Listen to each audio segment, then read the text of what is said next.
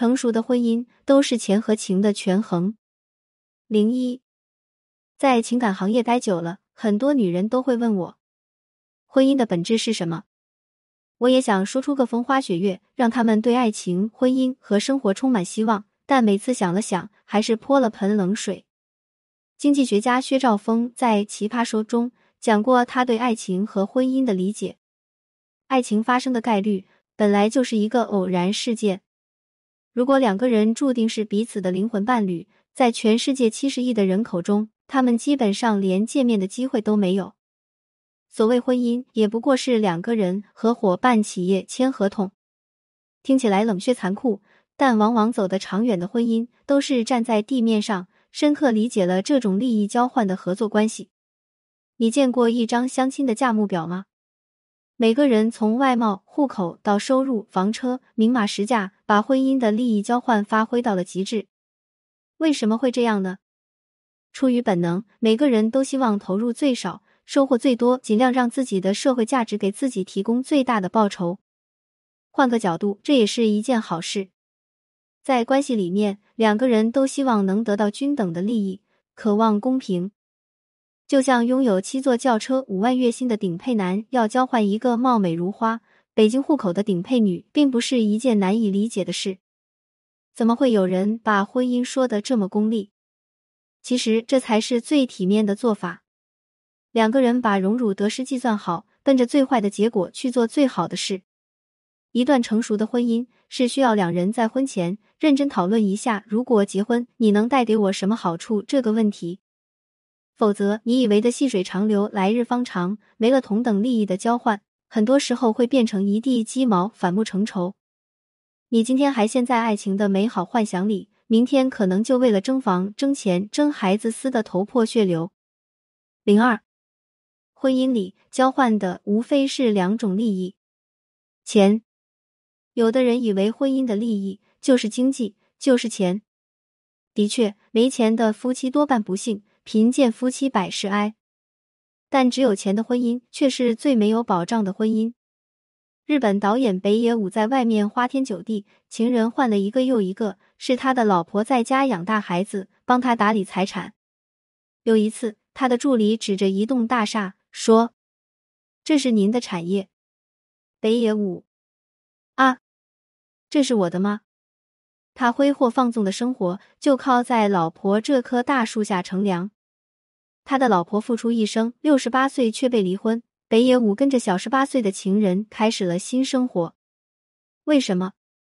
在马斯洛的需要层次理论里，钱是最基本的安全需要，而更高一个层次的需要是归属和爱的需要。什么样的人会认为只要绑住了对方的钱就能拴住对方的心呢？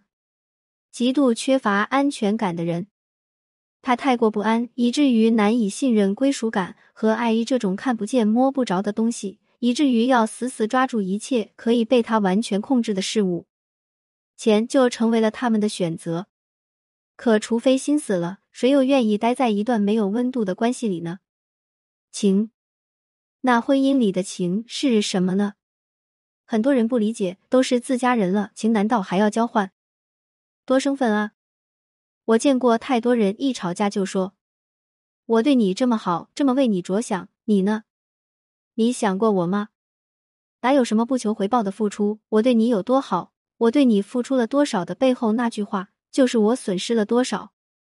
不平等的付出，满足的是两个人。”索取的人自然获得了你的好，付出的人获得的是一种高尚感、满足感、道德上的优越感。我们为什么会要感情、要婚姻？因为我们内心中都带有需求，可能是依恋，可能是陪伴，可能是孤独，可能是归属感，可能是安全感。当我们需要一个人来满足自己，就会跟别人产生关系。情是怎么来的呢？爱情可能是一瞬间的、有期限的，但长久的感情总是一点点小事积累起来的。我今天跟你说了一句话，你回应我一句话。我今天给你做了一顿饭，你怕我累，洗了碗。日本二十三岁写出《东京爱情故事》的编剧板垣裕二，不论多忙，总是在早上五点给女儿和老婆做饭，十二年如一日，就算通宵喝酒，也会摇摇晃晃的起来做饭。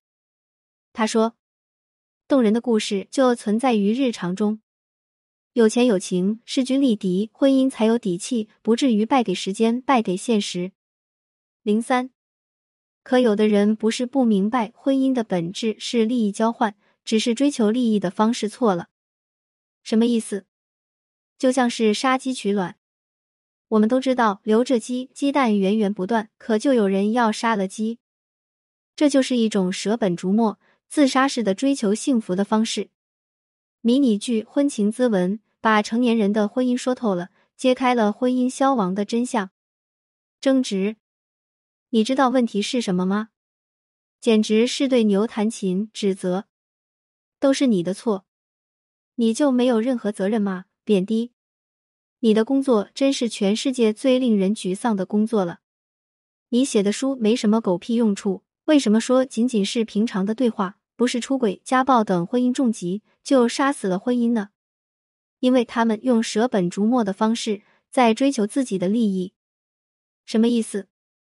追求利益有两种方式：一只让自己好，二让大家好。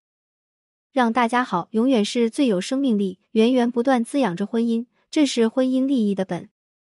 只让自己好，短期能迅速收获，长期来看却在不断伤害关系。这是婚姻利益的末，可在婚姻中，只让自己好这种事太多了。我今天做了家务，希望得到认可，可你却毫无反应，怎么办呢？从本来说，我多认可你，理解你，让家里的爱正向流动起来，慢慢的，你也会认可我。但大多数人不愿意这样做，为什么？因为周期长，效果慢，还要自己先投入成本。就像你不知道自己能不能拿到一万元，还要先投入一千块。于是最快的方式就是争执、抱怨、贬低、指责，对方会迅速的满足你，给你一万元，给你认可。说的简单点，这种追求利益的方式，就像无良商家为了迅速获利而用地沟油，可舍本逐末，在你追逐末端利益的同时，根基却在不断被毁掉。点击购买《夫妻的世界》。零四，有的人会问，凭什么他让我这么难过，还要我改变？也有的人会问，如果付出没有回报怎么办？我想说，婚姻中最高级的利益交换不是钱，也不是情，而是自我的拓宽。前段时间梅婷出席发布会的照片让大家眼前一亮，连记者也忍不住喊：“梅婷，你好漂亮啊！”第一段婚姻中，他砸了所有积蓄，只为支持前夫的导演梦。票房惨败，曾火极一时的他，连买酸奶都要买打折或有赠品的。投入一切，他收获了什么呢？第三者插足烟坡出轨、家暴等绯闻被传得沸沸扬扬，两人的感情走到尽头。再婚后，他却活得比谁都幸福，家务、带孩子全都被老公承包。他凭什么？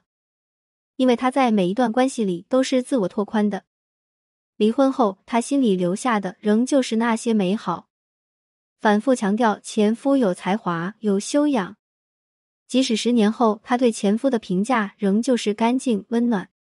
说起现在的老公，他说他个性特别好，对工作也认真执着，责任心强。我也是碰着大运了，遇见他以后，你会发现自己也希望自己越变越好。